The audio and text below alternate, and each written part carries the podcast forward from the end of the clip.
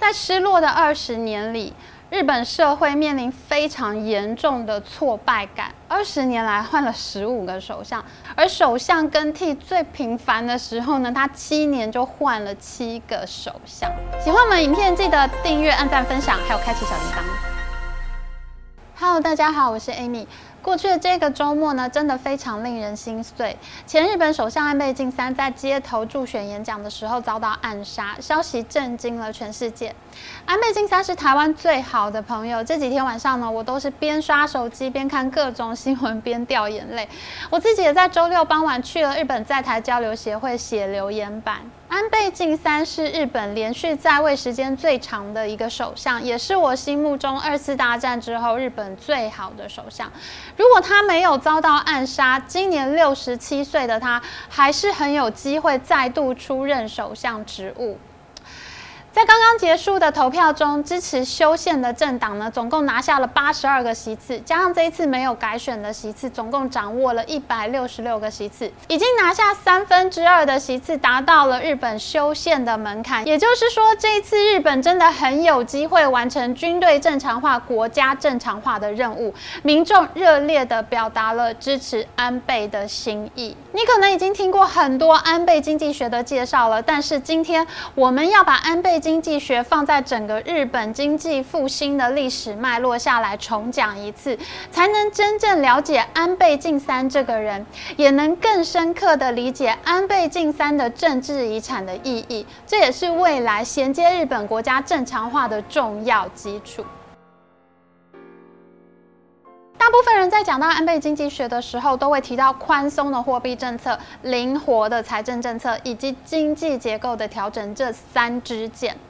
但是，我想呢，要真正了解安倍经济学的意义，我想我们需要先理解一下安倍晋三这个人所肩负的历史使命。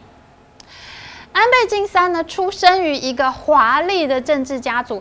他的外祖父岸信介呢，是日本在二次大战时期在满洲国的重要官员。岸信介和东条英机等人呢，并称为满洲五巨头。在二次大战之后呢，东条英机被定罪为甲级战犯处死。那岸信介呢，后来却被释放。这是因为岸信介呢亲美反共，美国相信岸信介可以帮助他们打击日本的左派势力，对抗共产主义的扩张。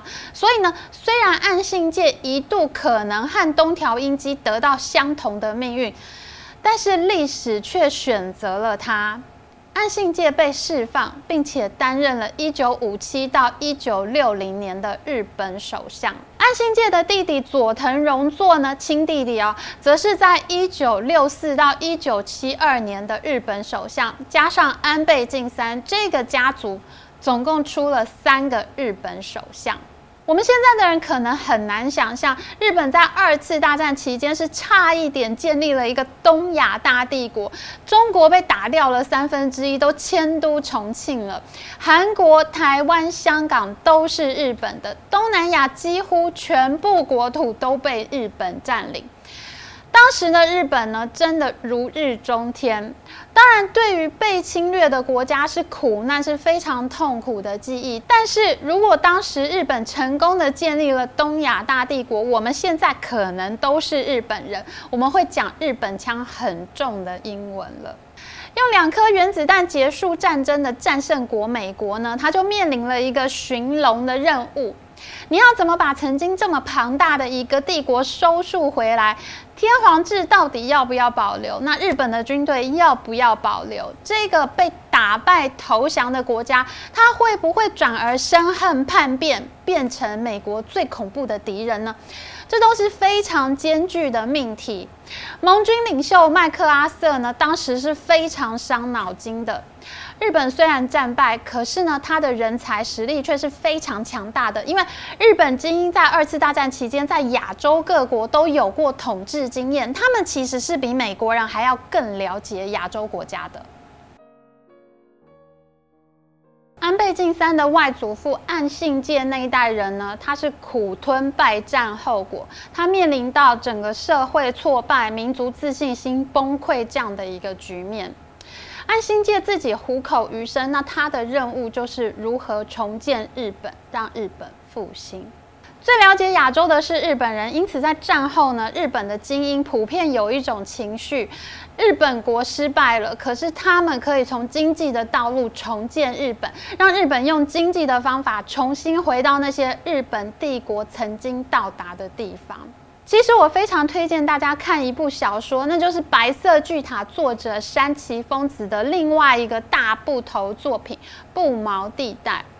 小说的男主角呢是日本陆军大学第一名的毕业生，他在二次大战期间呢担任日军大本营作战参谋，在败战之后呢，他被命令要到中国的满洲负责去撤军去撤侨。结果，这个男主角非常不幸，被想要进占中国东北的苏联人给抓走了，关进了西伯利亚的战俘营，总共十一年时间。他的很多战友都在冬天冻死在西伯利亚，而他的人生几乎就是全毁。不毛地带的男主角被释放回到日本以后呢，转而从商。在小说里面呢，他就是以要复兴日本的心情，想要用经济的手段让日本重新回到亚洲各国去。于是呢，这个男主角就进入了商社，成为一个跨国公司的职员，一步一步的往上爬。他开发了很多其他国家的市场。不毛地带后来被改编成日剧，男主角呢就是非常帅气的唐泽寿明。事实上，这部小说的男主角是真有其人哦。在现实中呢，他的原型就是曾经任职陆军参谋，被关在西伯利亚很多年，后来成为日本伊藤忠商事会长，在日本商界非常有影响力的赖岛龙三。安倍晋三的外祖父岸信介，还有岸信介的亲弟弟佐藤荣作，还有不毛地带的小说男主角原型赖岛龙三，他们这一代日本人都是参加过二次世界大战的精英，他们的心情都是：我们把国家带往灾难，我们把国家搞砸了，我们得要让国家重新站起来。他们是怀抱这种赎罪的心情度过后来的人生。那在美国这边呢？美国虽然是战胜国，但是大家或许要有一点想象力啊。美国成为世界第一强国，也只是上个世纪的事情。在二次大战之前呢，其实美国有很长的孤立主义外交传统历史。他们觉得我管好我自己就好了，世界上其他地方的事情我不用参与。譬如说呢，著名的门罗主义呢，他就是主张美洲大陆的事情大家不要管，我们美洲大陆自己决定就好，那我们也不会管你们。所以，美国在二次大战之后呢，只是一个刚刚把脚踏进世界的一个新强国。其实，它并没有像今天这样哈，有非常丰富处理国际外交事务的经验。当时的美国呢，没有多少寻龙的经验，对他们来说。战后的日本呢，其实也是一个新难题。到底日本会变成怎么样？到底日本该变成怎么样，才是对美国、对全世界、对日本都最好的方案呢？美国政府后来采取的方案，大家都很熟悉了。他们在欧洲呢实施了经济援助的马歇尔计划，那在亚洲呢，则是有非常著名的美元。譬如说，台湾的国民党政府就接受了美元，那日本接受了美元呢，更是非常的庞大。因为苏联和中国主导的韩战很快就爆发了，美军就立刻把它军事生产和维修的基地呢放在了日本。但是呢，当时美国非常担心日本再次出现右翼军国主义，又要到处开战了。然而，如果右翼被打压的太厉害，那结果可能造成左派的共产主义压倒右翼的结果。那这都是非常太过极端的发展，这不是美国政府希望看到的事情。所以呢，其实寻龙真的不是一件很容易的事情。美国政府想出来的寻龙办法呢，也是经济的。他们向日本呢进行了相当大量的叫特殊采购。美国一年向日本采购的金额呢，都到达了日本出口贸易总额的百分之二十七。所以，美国和日本之间呢，就逐渐形成了一种经济政治同盟。我们台湾啊，在一九八零年代被称为亚洲四小龙嘛，Asian Tigers。所谓四小龙模式呢，就是接受美国产业的能量，成为美国企业的代工厂。可是事实上，这个模式呢，最早就是出现在日本。日本接收了大量的美国技术啊，还有溢出的产业能量。在一九五零年代哦，日本已经开始研究半导体技术。最早做成 IC 机体电路的是日本半导体之父垂井康夫。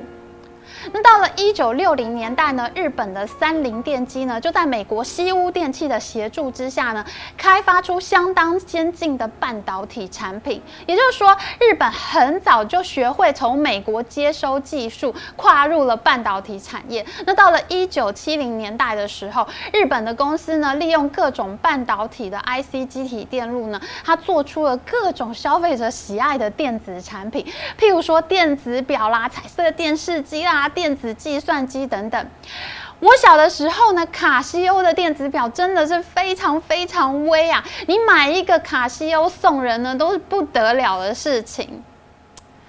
日本的半导体产品呢，在一九八零年代占据全球总产量的一半耶。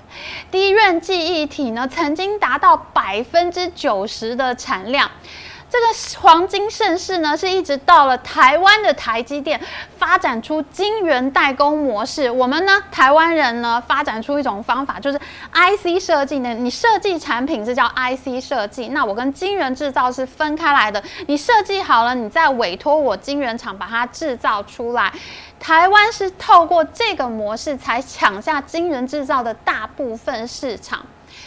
而韩国的企业呢，则是砸钱来做低润，硬是把日本的市占率给抢下来。那因为日本呢，它一直都是 IC 设计和晶圆制造合一的模式呢，它打不过我们台湾的台积电这一种太犀利的模式，所以呢，日本半导体呢，才结束了它的这个黄金盛世。日本经济起飞，日本用了三十年的时间重新成为世界强国，它一度 GDP 做到世界第二大国。这就是岸信介和佐藤荣作时代呢，他们所做出的决定。因为日本复兴一直都是他们那一代人心中最重要的一个命题。日本后来走上与美国紧密同盟，和美国呢在经济和政治上面都是最紧密盟友的命运呢，这跟岸信介家族有着绝对重要的关系。安倍晋三小的时候呢，跟他的哥哥安倍宽信，还有他的弟弟岸信夫呢，他们都是在外祖父岸信介家长大的。有一个故事啊，我是听我的朋友赵君硕讲的。他说呢，一九六零年的时候呢，岸信介主导要和美国签订美日安保条约，日本民间的抗议声浪很大。大家说为什么要和打垮我们的美国合作呢？每天都有人群包围首相官邸，高喊反对安保条例，打倒岸内阁。当时安倍晋三才六岁，有一天呢，他被妈妈从外面抱回家的时候，他人都已经在外公家里了，他竟然还学着外面的人群，他自己童言童语的在说反对安保，打倒按那个 按信件呢，也是在那一年被刺杀的。可是他和安倍晋三不同，岸信介最后并没有死。最后呢，他抵挡住排山倒海的压力，完成了美日安保条约的签署，最后被迫辞职下台。如果没有岸信介，几乎就不会有美日安保同盟。